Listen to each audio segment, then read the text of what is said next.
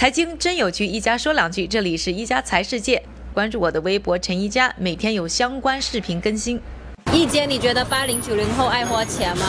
爱花钱啊，而且不光是中国的八零九零后爱花钱，我发现呢，美国的八零九零后也非常爱花钱。比如说，美国的千禧代啊，就是八二年到九六年出生的这批人呢，就非常的爱花钱。有数据就显示啊，给大家举两个例子，一个是他们当中啊，愿意花四美元以上买咖啡的人呢，超过百分之六十，而他们的上一辈呢，则只有百分之四十。另外一个例子呢，就是到他们三十岁的时候呢，在房租上花的钱。钱比他们的上一辈呢要多出一万多美元，都能证明呢他们很爱给自己花钱。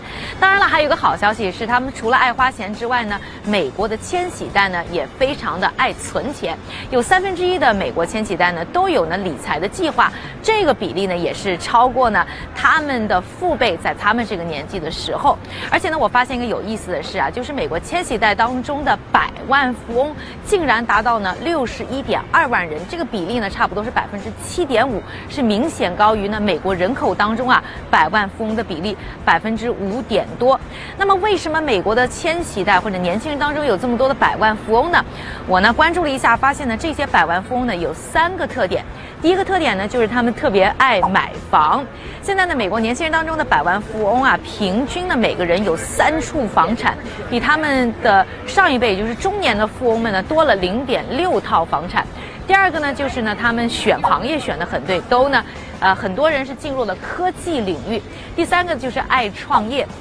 很多的年轻富豪呢，都是创业挣到他们的第一桶金。